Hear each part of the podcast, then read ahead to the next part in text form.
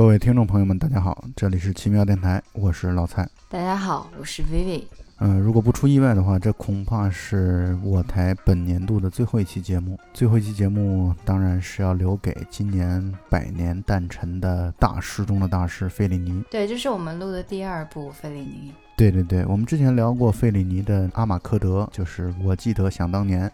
是它带有极其强烈自传性质或者自传意味的这样的一部很刀刀碎的那种感觉，就像是那种想到什么拍什么的那样的一个，就非常意识流。对，也可能就是我们最近一两百期当中收听量最低的一期节目，因为可能受众最小吧，我那么以为。对对对，但是我们今天聊的这部片子啊，我跟薇薇不谋而合，我们俩在之前准备会的时候聊到了这一点。我们俩都持有同样一个观点，就是如果给从未看过费里尼电影的朋友们推荐，只能推荐一部啊，费里尼的电影作为一个入门或者第一部啊，你第一次看费里尼的话，那么今天我们要聊的电影是最佳的选择，就是他一九五七年的电影《卡比利亚之夜》。没错，因为这部电影的剧情非常的直白直给，跟《阿马科德》有一个非常强烈的对比，在易懂性上面。所以我们认为，这大概就是费里尼的作品里面最没有观影门槛的一部吧。对，因为这个片子剧情性太强了，那完全是一个剧情片。是的。再一个就是这个片子当中充满了悲喜剧的特点吧，就是既有喜剧的费里尼的老婆，她在里边演出非常精彩，而且我在看的过程当中，我觉得她有不少的卓别林式的表演。嗯嗯嗯，这种动作喜剧的感觉。对对对对对，所以观众看起来没有任何的欣赏门槛。第二个呢，就是它的其中的悲剧特点啊，又很能够打动人心，所以我觉得，如果你想要切入费里尼，我觉得这是你的最佳选择，就先从《卡比利亚之夜》开始。嗯，没错。除了电影本身以外，作为一名观众，我的情感上面的代入感也是极强的。首先是女性的视角吧，后来我们会说到，对啊，随着剧情的聊下去，我们会谈到这一点。还有一个就是。我认为我自己是一个始终保持着相对天真的人，然后还要面对这个充满着潜在风险的世界。当如果你也是这样一个人的话，看这个电影可能也有一个额外的感触。说的夸张一点，可能看了会有点发怵。我个人是这样的，就特别心酸。对，这是电影的总基调吧，我认为。对《卡比利亚之夜》这部电影还有一个名字，就是它其实还有一个翻译的版本叫《花街春梦》，我觉得也很准确。其实卡比利亚是一个妓女嘛，日常她的职业是一个性工作者，卖春服务的提供者。作为一个妓女，本身在社会来说是社会底层，但同时呢，她的这种社会底层呢又不是那么的贫穷，就是属于社会地位上社会底层，但是经济地位上可能比那些真正的穷苦的老百姓还是要高一个档次或者高一个级别的。所以在这样的一种扭曲的经济和生活状态当中，他们的这种悲欢人生啊，我觉得它其实总体来说讲的就是以卡比利亚这样的一个女性。作为主角的代表了一类群体的，当然我指的并不是性工作者这个群体，而是他在这样的一个好像已经被世俗化、完全世俗化的一个群体当中，他还依然保留着一种极度的纯真、浪漫的这样的一个扭曲的。总之，他身上是一个非常矛盾的人，就是他的身上所体现是一种极其矛盾的性格、极其矛盾的生活体验、极其矛盾对未来的憧憬等等。他根本不像自己的同伴那样务实，他也不像有。有些人那么的不切实际，就是他把这些东西都结合在一个人身上所体现这种矛盾感，这其实是我看这个电影看他这个角色的时候印象深刻的地方。对，所以卡比利亚才有了故事性。对，没错，《卡比利亚之夜》这个故事其实是最早费里尼做了一些性工作者的这种访谈之后，有一个人的故事啊打动了他，然后他以故事为原型，然后来拍出这个片子的。虽然我们通过剧情都知道卡比利亚是一个在街头拉客的性工作者，但是电影中并没有任何在这方面的直接交代。没有，完全没有，全都是讲他们 性工作者的日常生活，在街头插科打诨什么的。对对对，就是除了实际工作操作之外的，展现的是这些方面，而这也就够了。我觉得这才是真正应该去展现和了解到的地方。那么我们就还是按照老规矩或者按照老习惯啊，我们把这个电影的剧情来梳理一遍。好，这个电影的剧情其实就像我刚才谈到了，这个剧情其实相对来说是很简单的。我如果给它起一个别名的话，可以叫《卡比利亚奇遇记》，就是它其实讲到了他所遇到的形形色色的人，在这个遇到的这人和事当中，所展现了他的自我。故事的一开场就是卡比利亚和她的男朋友乔治去河边游玩，在河边。开心的欣赏风景的时候，就被男朋友一把推到了河里，然后把包抢走了。一开场就是一个极其悲惨的开篇，然后他就被人从河里救了上来，做人工呼吸啊什么的。然后他救起来之后，然后神色或者整个神情、精神是恍惚的，他完全搞不清楚发生了什么。包括他很愤怒，我觉得他这种愤怒是属于无能狂怒，就属于他知道是自己的男朋友推了自己下去，但是他怎么办呢？他很生气，他怎么办呢？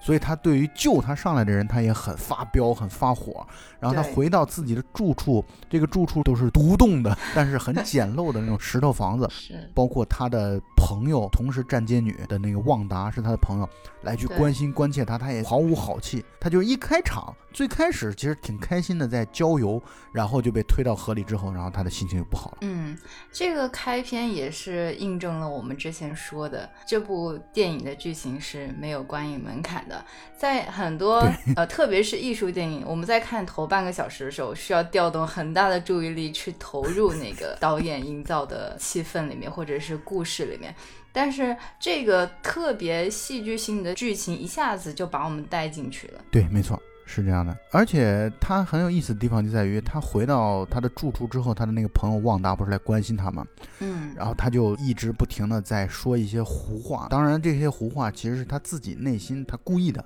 他比如他说什么我的乔治去了哪儿，然后什么他很害怕跑掉了，也就是他拒绝，至少在言语当中是拒绝承认自己真的是被这个男人给耍了，被这个男人险些谋杀了，只是谋财害命而已。他其实拒绝承认这点。虽然他其实再傻，他的内心是清楚的。对，看到这里也给观众一个感觉，至少给我一个感觉，这已经不是第一次发生了，可能发生过好多次了。是没错，当然不一定发生这种程度啊，就是他对于发生这种情况就被人耍了，被人涮了。被人玩了，被人侮辱与讽刺了，等等这些情况，他已经驾轻就熟了。所以他在这种情况下，他有一种自我保护机制。这种自我保护机制就是通过说谎话，通过合理化这一切。对对对，然后来给自己心里能感觉好受一点，好过一点。嗯，没错。所以这就是一个开场。开场完了之后，就拍到了他的家，然后他的房子其实挺简单的，呃，一人独居的。当然，这栋房子其实对于他来说是非常非常重要，在电影的后来反复被被提及。这其实相当于卡比利亚的命根子。他努力工作到最后，包括跟别人在谈话的时候，能够有底气的觉得自己没有像其他的社会底层那么惨。这个房子无疑给了他。巨大的信心，虽然很简陋，但是他很爱他，就是他很爱这栋房子。但是我们现在可以知道的剧情就是，他有四万里拉被抢了。他跟他朋友抱怨的时候说：“我的男朋友怎么可能会为了四万里拉就去谋财害命呢？而且还害我。”然后他的朋友淡淡的说：“现在这些人为了五千里拉都会那样做。”旺达是一个很酷的女人，感觉。是，而且旺达也跟他说了，说你别老口口声声他你的男人，你的乔治什么的，他才跟你认识了一个月，意思就甩了他是完全是有可能的。这其实也代表了这种花街现状。就是他们这个行业的人想要去寻找所谓的真爱，或者寻找哪怕别说真爱了，就是你靠谱一点的男女关系啊，人际关系都是一件像是痴人说梦一样的事情。所以旺达他早就洞察了这一切，旺达早就知道这一点，旺达只不过淡淡的来去讲出这样的可能都嚼过无数遍的这样的一个事实而已。所以接下来开始讲花街的现状，他们一堆站街女在一起插科打诨啊，聊天啊，互相讽刺挖苦。攻击啊！我印象比较深刻的，恰恰是他们在等活的时候啊，其实现场不是光有这些站街女的，有大量的一批男人存在。我的理解是，这些男的全是小白脸，就是这些男的全都是这些女人们辛辛苦苦挣了钱之后，然后养着这些男人，所以也才会在卡米利亚和其他妓女吵架之后、打架之后，然后被人分开，然后去散心的时候。坐上了自己朋友开的车，她朋友的男朋友（打引号的男朋友）才会跟卡比利亚循循善诱的摆出一副为他好的这样的一个态度来劝他说：“你也应该像你的朋友，也就是嗯自己的女嗯朋友这样找一个男人。找个靠谱的男人。对，这样在罗马就没人会欺负你了。所以就从那一刻，我们能够感受到，其实这是一个非常普遍的现象，就是这些站街女是需要有所谓的靠山的吧？这其实也挺无奈的。只不过除了卡比利亚之外，我感觉其他所有的站街女全都认命了，全都是现实当头，就是他们所做的一切都是为了利益，大家彼此互相温暖，谁还谈爱情？去你妈的爱情！对对，他们可能就是通过利益的比较，找到一个性价比最高的小白脸兼保镖。对，是是是。卡比利亚跟他们。不一样的，可能是他内心对爱情还有一丝希冀。我觉得都不只是一丝，我感觉卡比利亚其实，我觉得他内心深处是一个爱情狂。是，之所以描述为一丝，那他可能就是在他这个身份和所处的氛围之下，他可能会在他的爱情悸动上面盖上一层禁忌。或者这么说吧，他表现出来一丝，嗯，对对，在这样的同伴当中，他不能大肆的表现自己是一个纯爱的一个追求者，因为绝对会招来无尽的嘲笑、嘲讽。然后他们这些站街女都嘴毒的一塌糊涂，从他们嗯日常的生活当中，你可以看到，只要有一点风吹草动，那简直把你嘲讽死。又嘲讽又打架，动不动就上手。对对对，他只能在他们面前稍微的意思性的表达一下，但是底线他是坚持的。比如说，他听到别人一直在说啊，你得找个男人，你得找个保护你的男人的时候，他就拒绝了。他说你让我下车，跟他们就等于一言不合就翻脸。然后我觉得他在观念上跟其他人是有很大的区别的。下车之后，他就开始闲逛，特有意思就在于他们。站街的那个地方，明显感觉是那种低端性工作者所聚集的区域。然后他下车之后，来到了繁华区域之后，哎，有那种招摇过市的感觉，是那种高档妓女，或者说他遇到了高档妓女两位，他就看着对方高挑的身材，然后气质也蛮好的，然后他表现出很不服气的样子，然后看着对方扭来扭去，然后他表现出嗤之以鼻的一个态度。所以他们这个行业当中互相看不起，高端的看不起低端的，当然我这都全是打引号啊，高端的看不起低端的，低端的看不起高端的，嗯，而且电影里有屡次出现他被衬托的特别矮小的镜头，我觉得还挺有趣的。对，我们现在稍微说一下女主角朱丽叶塔·马西娜，她是费里尼的妻子。因为今年资料馆有费里尼的影展嘛，在资料馆这次放映的二十部片子我全看过了，也有幸的把所有费里尼和他妻子合作的片子全都看过了。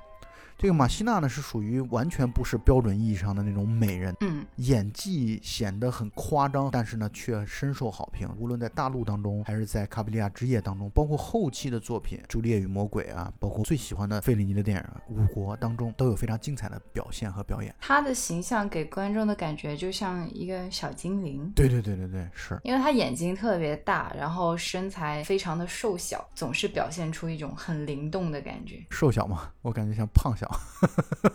你确定吗？那个腰跟我手掌差不多。可能因为他圆脸显得胖而已。哎呀，直男连腰都不看，我的天！朱丽叶塔·马西娜，她也凭此片获得了第十届戛纳电影节的最佳女演员，非常非常之厉害，可以算得上意大利国宝级的女演员之一了。她可能在我看过的所有她跟费里尼合作的影片里面，她都是留那个短发的形象。就像在大陆里面说的有一个台词，就是说这个长得像杨记一样的女人，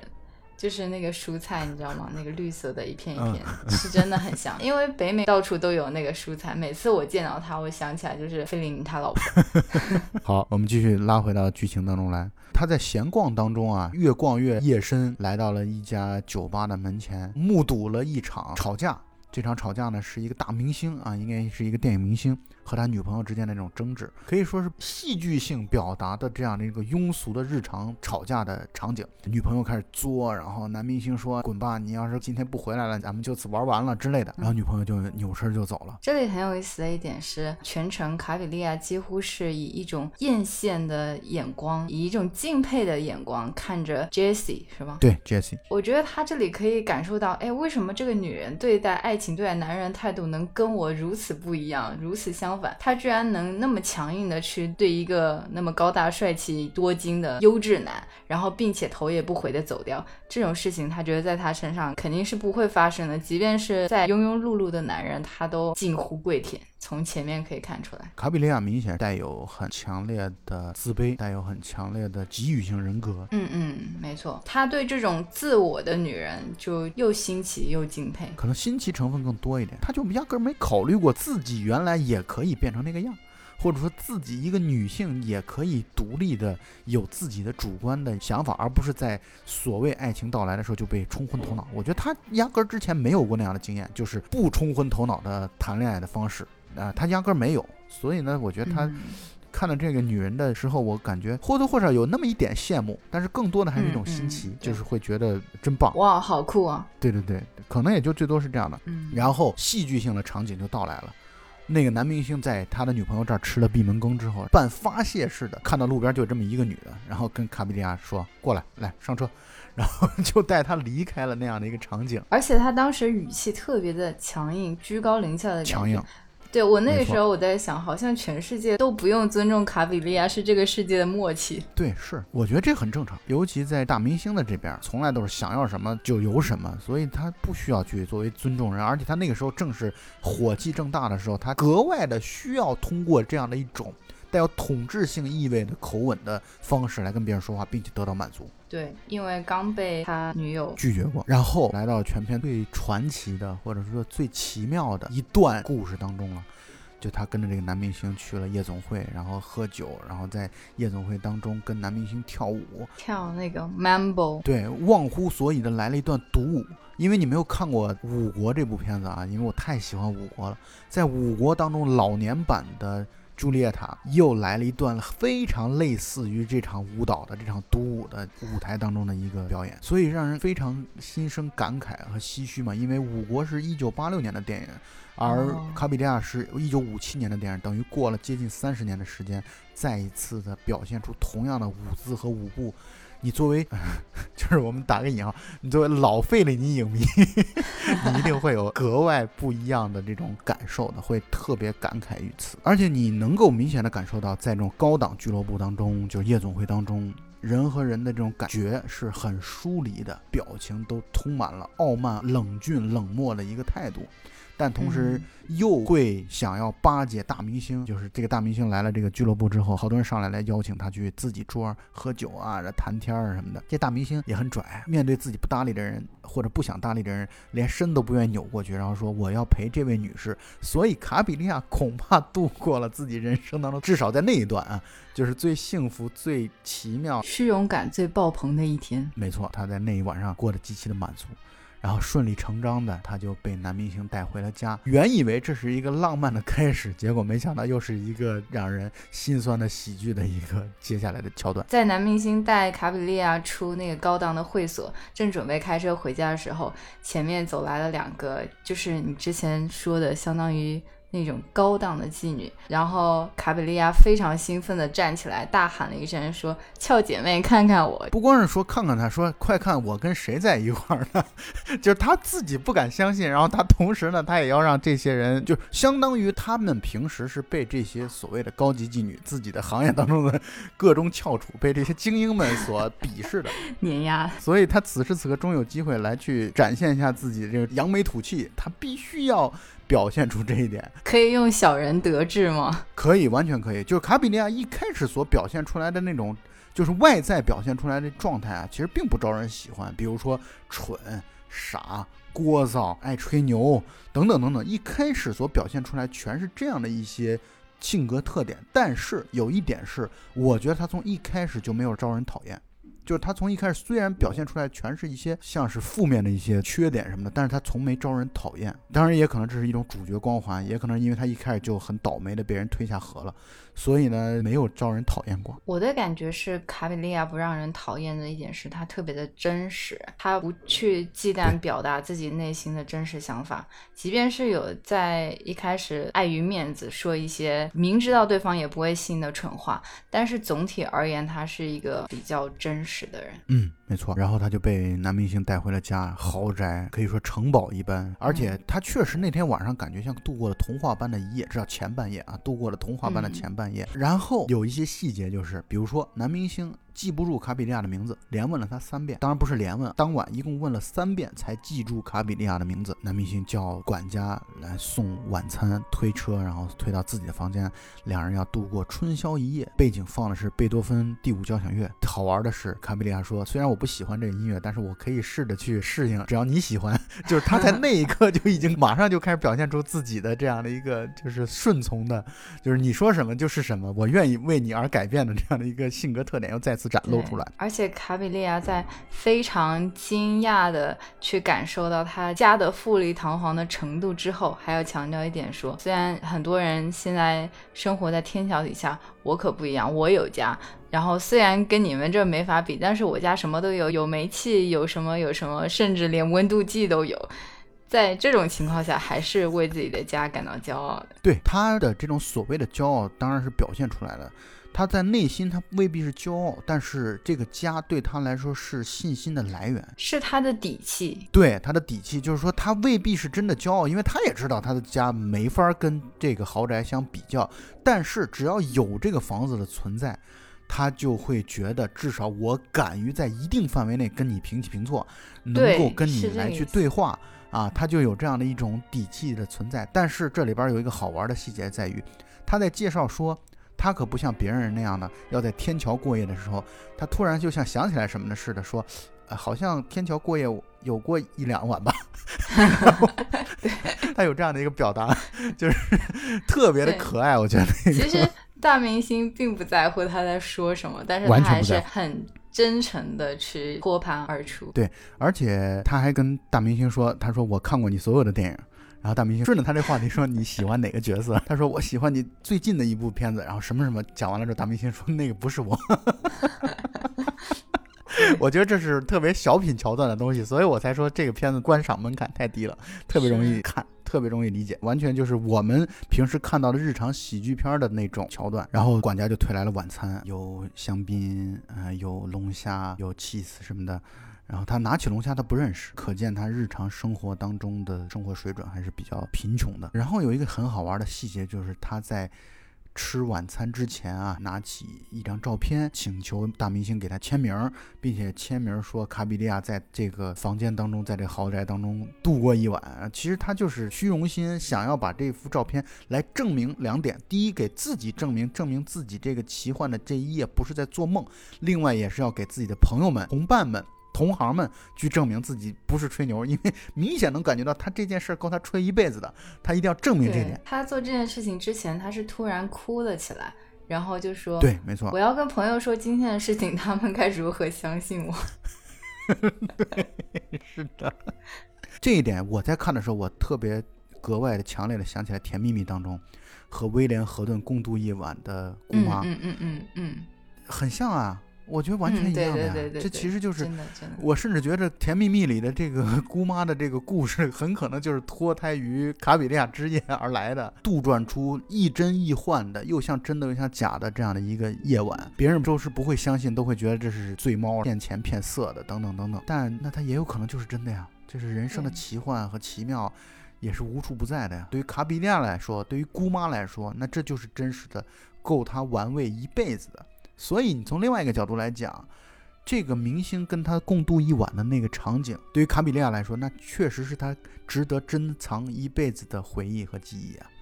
包括你可以看到后来他会把那个明星的签名照在家里边裱起来，专门挂在墙上。这就是证明啊，嗯，这很自然，人之常情。但是梦醒了，即将来到梦境的高潮，然后两人要浪漫晚餐的时候，男明星的女朋友来了。女朋友来了之后，男明星感觉也是驾轻就熟的，开门之前，然后把卡比利亚赶到了，当然态度很好的赶到了巨大的卫生间当中，然后跟女朋友开始两个人你好我好，卿卿我我，就好像发生过无数次的事情，又一次重演一遍而已。这里有个细节很好玩，卡比利亚在。躲进厕所之前，还不忘到处拿散落的甜点，还想在厕所里面慢慢吃。对，是啊，而且接下来的场景拍摄的非常的好，就是他通过锁孔来看到了外边的男明星和他的女朋友，而且锁孔的这种表现啊，那个光影刚好落在了他的眼睛上。而且这个锁孔的这个表现啊，你看圆圈的那个镜头，圆形的镜头拍很小的一个场景，就是周围全是黑的，只有中间一点点那个圆圈，然后来拍到了男明星和他的女朋友，包括拥吻啊，包括拥抱啊等等。它其实像极了那种老电影的结尾的时候那个 the end，就是结尾的时候那种幸福甜蜜的那样的场景。可是这种幸福甜蜜是别人的。这卡比利亚只能躲在厕所当中吃他带进厕所的那些甜点，这其实讽刺意味和心酸意味是非常非常强烈的。嗯，然后半夜被狗舔醒的卡比利亚被男明星蹑手蹑脚的叫醒，然后把他送出了房门，然后通过剪影，通过拍影子看到了男明星给了卡比利亚一笔钱，然后卡比利亚一开始还是拒绝的，但是被男明星连哄带推的，然后就把他推出了房门。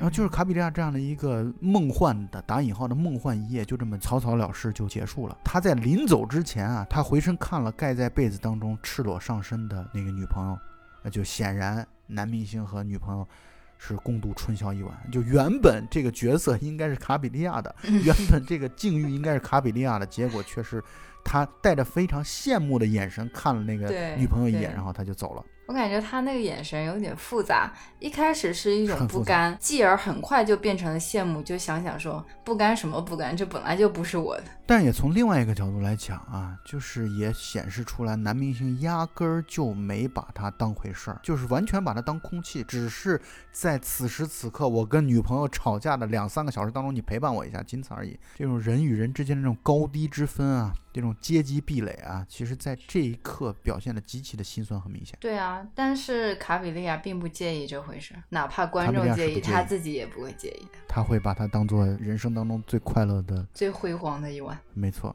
果然回去之后就被他的同伴们嘲笑、嘲讽，从此就成了一个梗。他就在那个花街站街的时候，永远被嘲笑说：“哎，你的那个男明星来了，哎，这个人好像长得挺像那个 Albert。”他就从此成为了笑话。我觉得这也是可以理解的。你对其他人来说，他会觉得，而且卡比利亚平时也是一个特别喜欢好吹牛的一个对一个角色性格，这也很正常。然后就发生了我认为的剧情当中的第二大段或者第二个他的奇遇。如果把他被推下河叫做第一次奇遇的话，那他这个就该来到第三段奇遇，就是他有一次走夜路回家的时候，遇到了一个开小汽车的男人。这个男人呢，是一个特别奇怪的一个人，就背着巨大的背包，挨街走向的走到洞穴的洞口，然后给那些住在洞穴当中的社会真正最底层的贫穷的一贫如洗、无家可归的人们送日用品、送食物。然后卡比利亚被这样的男人所吸引了，他也跟着这个男人在观察这个男人，他到底在干什么。他在给这些穷苦人在送些什么，然后，并且他在跟着这个男人走的过程当中，还遇到了自己的熟人。这个熟人以往明显能够在只言片语的交谈当中，明显能够感受到这个熟人平时应该过往是家境很富裕的，然后家道中落了，过到了这样的一个社会极其底层的生活状态当中去。嗯，然后他就好奇于这个施善者的身份和行为，他就和这个大善人开始。同路，因为他走夜路嘛，他离罗马越来越远，他出去工作去了，他就恳请这个大善人。我感觉就是在罗马的郊区啊、周边啊来施行这个善举。回罗马城的时候，他就跟这个开小汽车的男人一起同路。在路上的时候，这个男人问他叫什么名字，然后他说他自己叫玛利亚。从那一刻，我们也能感受到卡比利亚是一个艺名，他从艺的艺名，他的真名其实叫玛利亚。而他之所以跟这个素昧蒙面的人就去介绍自己的真名，我也能感受到他被这个男人所打动了，他才感受到，第一是感受到社会有这么多的社会底层，第二呢就是。原来有人还在为着这些社会底层奔走，做着一些什么？对，这里也是影片中第一次展现了卡比利亚作为一个经济上的非底层，对底层人民的一种怜悯。嗯，他是一个内心十分柔软、温柔的人。没错，是这样的。就是他被这个善人所打动的时候，其实他自己内心的善啊，在那一刻，我觉得是一种体现。所以他就像是助手一样的跟着。那个善人行了一夜的善，走家挨户的到各个洞穴的洞口，然后去给大家送东西。我觉得他也是把自己内心的善得到了体现。那也可能在我看来是全片当中第一次展现他的性格当中的极其正面的形象，而这段非常的短，但是呢，在卡比利亚包括观众的心中都产生了不小的涟漪和波澜。而第四段奇遇呢，算不上奇遇啊，就是他和他的那些姐妹们，同样站街的姐妹们，以及姐妹们的男人们，一起去圣母祠去祷告。祈祷这样的一个带有极其强烈宗教意味的一个桥段啊，我觉得其实主要体现了这卡比利亚内心对宗教的一个态度，或者说导演对于宗教的一个态度。这态度什么呢？就是他的内心深处啊，卡比利亚的内心深处其实是还是渴望相信上帝、相信圣母的存在的。但是呢，他在日常生活当中受了那么多的欺负。那么多的苦，包括他看到他的姐妹们所受的这些苦，包括他看到姐妹们去祈祷的时候，全都是一些特别实用主义的这样的一些愿望，他就会怀疑这一切，怀疑一切，怀疑祈祷本身，怀疑圣母本身，怀疑宗教本身。我觉得他是在怀疑的。而他因为也没有受过什么良好的教育，他的这种所谓的宗教的自我觉醒、宗教意识的自我觉醒，并不是像我们所用“觉醒”这个词能够涵盖得了的，或者说所能够描述得了的。所以呢，他其实是一种隐隐的内心深处想要相信，但是他实际的生活又不得不让他去否认这一点，或者说不相信这一点。我觉得其实的宗教的场景表现的是这样的一种状态。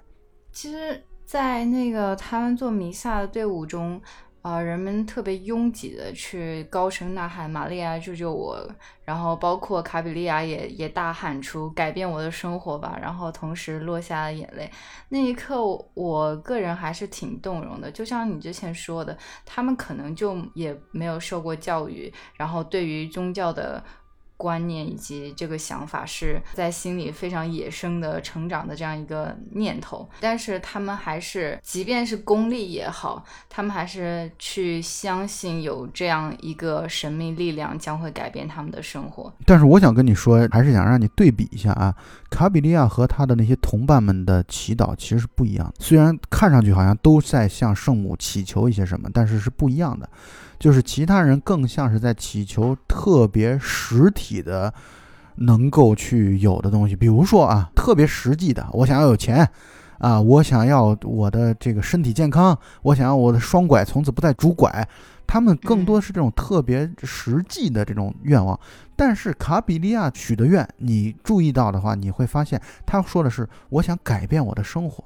但是呢，他很迷茫，就在于什么才算改变自己的生活。他只是对自己现在的生活不满，但是他也讲不出来所谓美好的生活是怎样的。我觉得他讲不出来，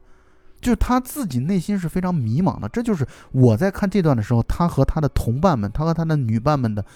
的区别对比。我觉得这个是很强烈的。说到这里，我想到了再往前翻的一个剧情，就是在他们在花街上的时候，一群人举着蜡烛还是什么东西，像做弥撒的形式啊，一支队伍从他们的花街走过去，然后在卡比利亚的周边是他平时插科打诨的姐妹们以及姐妹们的男人们，那个画面给我的感觉是。一群坚定的信徒，然后对比一些迷途的人，然后卡比利亚在这个时候不由自主地跟上了这个队伍。我觉得他也是跟之前好几次发生的那个心情是一样的，既好奇又羡慕。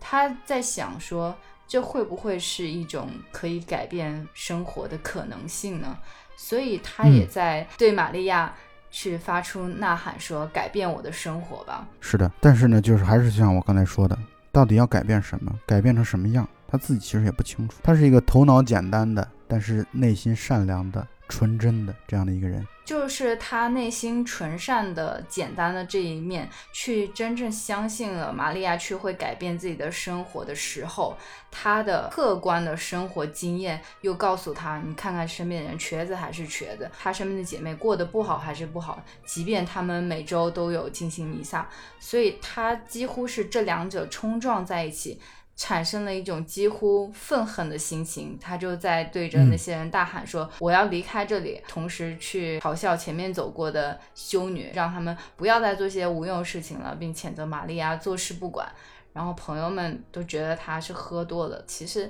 他可能是一种内心的矛盾和愤恨。对，是的，因为矛盾这词儿啊，其实一直存在于卡比利亚身上。他又想相信，但又怕相信啊、又想相信又不敢相信，就是他，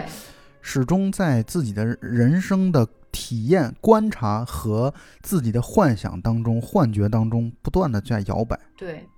但是他这一刻喊出我要离开这里的时候，他其实是已经放弃了相信。他觉得玛利亚不改变我，我就自己来改变。他打算自我救赎。但是他也就是喊喊而已。就换句话来说，他要改变自己所谓的人生轨迹，还是得靠外界的力量，比如男人。对他这个人是矛盾而摇摆的，可能那一刻他是那么想的，但是他又无法做到非常的坚定。所以接下来来到了他的下一段奇遇，就是他在有一天又在闲逛的时候，他有很多的时间来闲逛啊，来到了一个演出的一个售票的门前，然后买了张票，然后进去看演出。啊，这个演出呢就很有费里尼的这种特点，嗯费里尼电影的特点，从他第一部的《卖艺春秋》开始啊，包括到《浪荡儿》啊什么的，这都非常凸显的他这种马戏团式的这样的一嗯个演出，因为这也是费里尼很熟悉的这种生活的模式。对，这就是一个典型的费里尼的马戏团情节。没错，是这样的。他在演出的时候，他作为观众，然后被叫上场了。这个演出啊，看上去像那种草台班子，结果没想到人家的那个班主开始演了一场，对，班主演了一场精彩的戏，演了一场催眠的戏，然后把卡比利亚给催眠了。催眠到让他相信自己在和一个叫奥斯卡的男人在约会，然后约会的时候在回想自己年轻或者说少女时代的一些场景。那个时候，卡比利亚其实完全是失去意识的。就是我们先甭管这催眠这件事儿怎么做到的，我们不讨论这个做到的真实性啊。总之，剧情当中所表现的就是她作为一个少女展现在舞台当中，然后他接受了这个叫奥斯卡男人的爱，并且表现出自己非常纯真、烂漫少女的那一面，而且在舞台当中问他叫什么名字，他说叫玛利亚，等于是全片当中第二次展现出来他叫玛利亚这个真名。也展现出来，当他真实面对自我内心的时候，他都会承认自己的真名叫做玛利亚。嗯，也可以理解为玛利亚是卡比利亚的另外一个人格，她更喜欢的那个纯真、善良、纯洁的一个少女。是啊，但是这个催眠演出结束之后，现场的观众绝大多数或者说表现出来的，全都在嘲笑、哄笑他。他自己也不知道自己刚才发生了什么，他也自己不知道自己刚才表现了什么。总之，他很难堪，他非常的难过啊，他觉得很丢脸。哎，出了演出的大门外之后，有一个男人在等他，然后再跟他搭讪。这个男人一脸忠厚老实，然后讲说自己是一个会计，被他刚才在台上的表现所打动了。他觉得卡比利亚是一个内心非常纯洁、纯善的一个人啊。然后不管他平时日常是做什么的，总之在被催眠时候所表现出来那样的一个纯真，也是现代的世界当中所难得见到的那一面。嗯，所以呢，他很真诚地邀请卡比利亚能不能去跟他喝一杯。卡比利亚以为这个人是在涮他，以为这个人像其他的男人一样，或者其他的观众一样，就是在取笑他。但是他也被这个男人的真诚所打动了啊，然后就跟这个男人约好了，两人在后天的晚上在车站见面，哎、开展了两人的约会的生活或者生涯。嗯，没错。后来卡比利亚与朋友们分享这个男人的时候，他也是一个劲儿的夸他有教养、读过书，然后大方、浪漫、文雅、博学。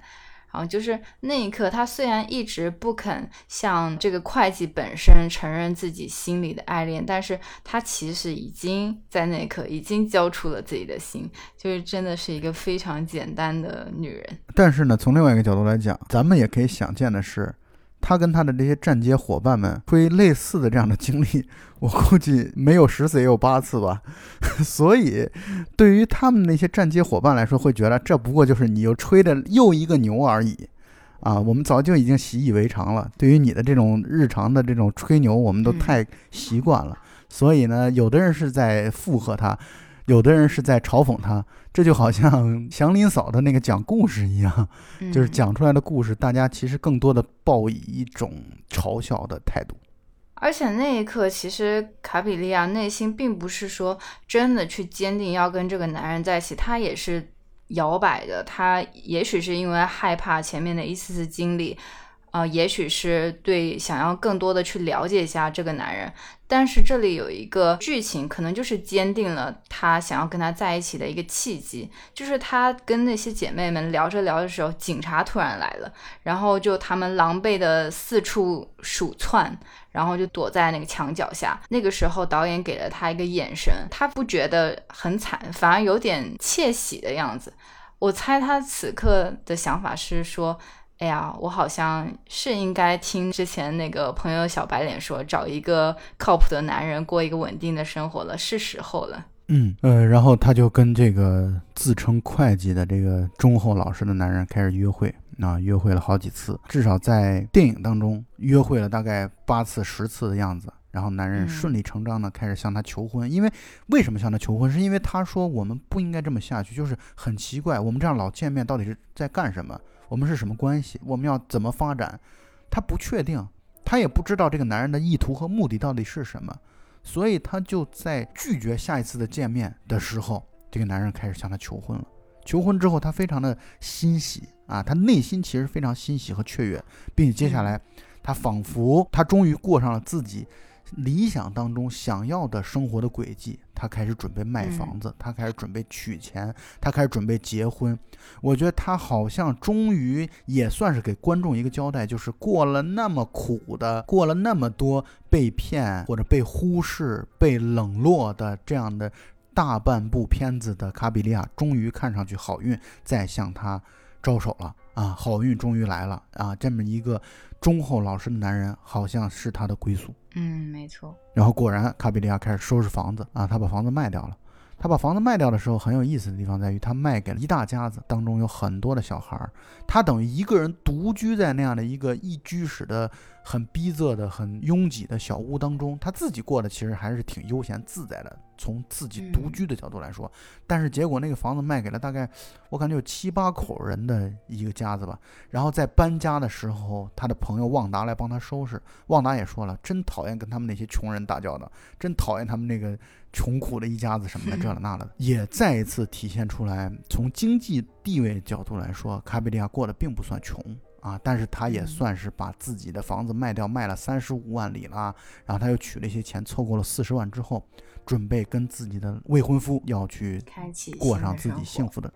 对对对，要过上新生活了。这个旺达这个角色是从头到尾都在出现这个配角，这个人。过的感觉很认命，可以理解为一定程度的通透，就是他对人事反正也就那么回事儿了。他也没有男人，他也没想找男人，他总之就是过的就是有一天算一天，但是又不是浑浑噩噩的，就是他过的是属于世俗意味上的那种有主见的人过的生活，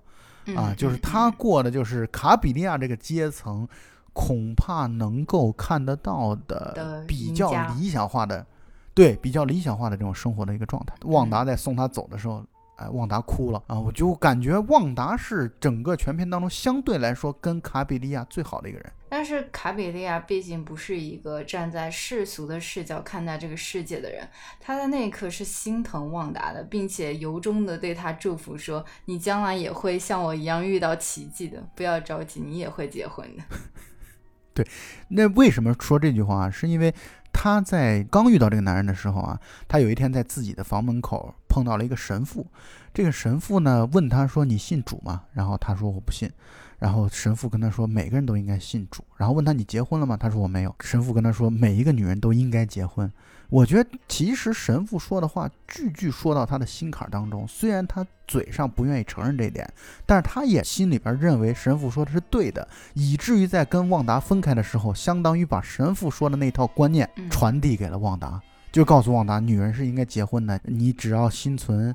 这个善念，一直祈祷，你也会遇到像我这样的奇迹的。你也会遇到这么一个好男人的。我的理解是，他不一定想说这个奇迹是遇到一个人，并且结婚、养育孩子。此刻，卡比利亚被会计的这个完美情人的形象已经完全的卷进去了，因为他无法想象。他卡比利亚这辈子还能遇到一个如此方方面面条件都那么优秀，并且还专一的爱着自己的男人。他希望旺达有一天也能遇到这样的男人，遇到真正的爱情。但从另外一个角度来讲啊，他一开始其实也并不相信的，这点你是同意的吧？就是，他一开始并不敢相信这个男人看上他什么了，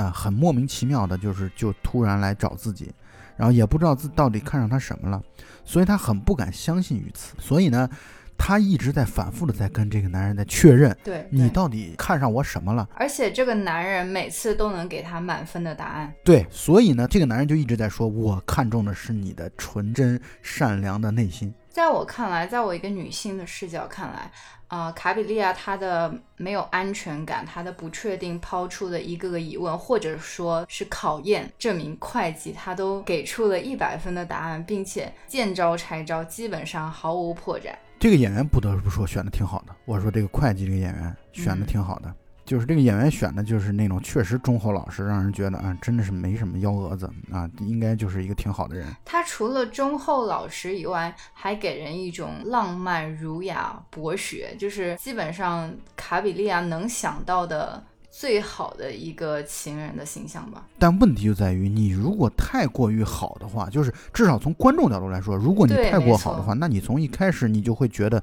这件事儿其中有诈。但是他恰恰表现了这个男人啊，他其实还挺普通、朴实的吧，应该这么说，朴实的一个男人的形象。所以从一开始这件事儿看上去是成立的。嗯，没错。所以他把自己的房子卖掉了，然后银行取出来钱，然后拿着四十万里拉，非常开心的和自己的这个男朋友坐在餐厅在吃饭。我要说一个细节了，就是取出钱之后。然后拿着那一捆儿钱，坐在男朋友的对面要吃饭的时候，她的男朋友是戴着墨镜的。在一些小的瞬间当中，这男人把墨镜滑下来之后，通过他的眼神，我们可以感受到那眼神开始变得闪烁起来，而且表情不像一开始那么温柔了，不像那么的柔和了。从那一刻啊，就是他们坐在餐厅吃饭，把钱拿出来之后的那一刻，我感觉这个风向就开始变了啊！我从那一刻才感受到，我觉得。完了要坏，果然吃完饭之后，那男人说：“我们两个人去散步走走。”然后两个人就开始散步，走到小树林，去山顶要去看落日。关于这个男人戴上了墨镜，就是卡比利亚拿出一刀钱的那一刻，啊，我是有这样的理解，不知道是不是过度的解读。我相信他此刻面对这样一个单纯、善良、好骗的女人。他内心也是动容的，这个可以理解为，当一个行骗的人碰到一个实在太配合的傻子的时候，他如果内心还保有人类的基本的良善的水准的话，他是有那么一丝丝的愧疚不安在里面的。我其实很同意这一点哦，而且我不觉得你是过度解读，就是换句话来说，我们人性的复杂就在于啊，就算你抱有一个糟糕的目的，或者就算你抱有一个邪恶的目的。我也不相信百分之百的人就会全程邪恶的去的，我不相信，甚至能够说我抱着邪恶的目的还能全程一点愧疚不带的邪恶的去执行这个目的的话，那我觉得这样的人其实是少数的，我不觉得他是多数。就人性的复杂，恰恰体现在你比如说，你可以在不被别人看到的情况下拿走别人一万块钱、两万块钱，你说你内心一丁点的震颤都没有，我觉得这反而不真实。就恰恰我觉得人的值得称赞的地方在于，你内心恰恰有心动，但是你坚持住了，这才是更加值得赞赏的地方。而这样的一个所谓职业骗子，就算他是职业骗子，他在面对，就像薇薇刚才所说的，面对一个被自己马上就要去，甚至他最后接下来的这个场景很可能是要严重犯罪的情况下，他的内心没有害怕，没有犹豫。没有一点点彷徨，没有一点点对对象的怜悯，我也是不相信的。所以我觉得他的复杂就体现在他推墨镜的那一瞬间。对，他可能就是一个普普通通的坏人而已，而非反社会人格。对对对，我很同意这点，因为反社会人格毕竟是少数人嘛，嗯，他不可能是绝大多数人。两人吃完饭之后要去山顶上悬崖边看日落。当然，刚才我们在餐厅当中，我们已经内心。闪现了一丝不好的预感。果然，到了山顶上之后，那个男人给了特写的镜头，满脸是汗，然后更加的紧张。啊，我们就想，完了完了，卡比利亚又遇到了跟片头一模一样的场景，并且在现在这个山崖上，如果被推下去，恐怕真的就死路一条了。嗯，当时在悬崖边的时候，啊，卡比利亚说了一句说：“快看啊，多么奇妙的光线！”然后那刻就让我想起来，完整的对仗了之前开篇的时候他在。跟爱人分享河边的美景，也就是说，看呐，这风景多美啊！这让我觉得有点唏嘘。其实从头到尾只有他一个人在谈恋爱，而且从头到尾他就没变过。你看他经受了这么多的挫折，这么多的奇葩的经历之后，他的人一点都没变过。他到悬崖边儿，他一点儿的防备之心都没有。啊，她完全没有这种防备之心，而且她还说她这个男朋友说你的手怎么这么冰凉？我觉得观众已经完全什么都懂了。当然，再傻的卡比利亚，他也能够意识到，哦，原来自己再一次掉入了同样的深渊当中。嗯，他跪了下来，哭喊着说：“你杀了我吧，你把我推下去吧，我不想活了。”我觉得他内心是真正的这么想的，因为他至少你看，咱们在第一段的时候啊。他被人推到河里去，他第一是比较意外，没有做好准备；第二呢，就是他那个时候还有自己的房子，他的底气还在。他就算被骗走四万里了啊，十四万里了，又能怎么样？但是他此时此刻他是笃定了心要去跟这个男人结婚了，结果受到了这样的打击，我觉得他的内心真的是已经死了。我觉得，所以他说出“我不想活了”这样的话，他是真正真心的话。他连自己的底气，他之前可以跟男明星。谈笑风生时候谈到自己有煤气罐、温度计的那个房子的时候，对他是可以谈笑风生的谈出这点的。可是他现在呢，什么都没有了，他真的是已经有了想死的心。而这个男人害怕的、颤抖着抢走了他的四十万，仓皇逃窜。伤心的卡比利亚在那个山崖上待了不知道多久，勉强的爬了起来，然后走回到了大路上，遇到了一支乐队。这支乐队我感觉像是庆祝年轻人在结婚的一个，就是边走边庆祝的这样的一个乐队。然后快乐是别人的，孤寂、孤独、清冷是自己的。全片的最后，在这样的欢快的音乐当中，卡比利亚露出了莫名其妙但又合乎情理之中的一丝苦笑。全片结束了，一个悲剧的电影，悲剧的故事，就这么展现在了观众的面前。我们也可以想象一下。接下来的卡比利亚该做些什么呢？他难道回到自己的老本行当中吗？他会被嘲笑致死的，然后他已经回不去了。这样的一个悲剧，我难以想象他后边会发生什么。但卡比利亚在最后的那个笑容非常值得玩味，就给人一种他顿悟了感觉。豁然开朗的感觉，只不过是真的开朗还是装的开朗，我们也很难说。所以这样的一个开放式的结局也很值得玩味啊。从性格的角度来说，我觉得他不会自杀，他不会去死的。但是呢，你要让他真正回到他的这些同伴们的嘲笑，肯定是漫天的嘲讽当中，他貌似也很难再回得去。而且他一旦出来了，居无定所了，他也没有住的地方了，他该怎么办呢？总之很难以想象这一点。但不管怎么说，这就是一个非常悲剧的一个故事。我的解读啊，从开篇到这里，卡比利亚一次次的上当，然后又要一次次的相信，在宗教活动中，他表现的心理的祈求，又跟身边世俗的朋友会有一个呃本质性的差别。我是觉得他是一个在信仰上，在灵的世界里面很有慧根的人，所以他这个开朗。经历过这么大的所谓的死亡，我觉得他内心某种程度已经死亡了。以后的重生肯定也是有可能的。嗯，我同意你的这个解读啊，我觉得这是对的。这个片子呢，确实我们讲完了整个的剧情之后，大家应该会觉得这个故事其实还是没有任何的理解上的困难和障碍的。嗯，而且从剧情的这种所谓的剧情的跌宕起伏、戏剧性方面，我觉得一点都不缺，充满了既有童话。啊，又有传奇，然后又有悲剧、人间悲喜剧的这样的一些一些特点啊，所以很好看。我说这种好看是指就是很容易看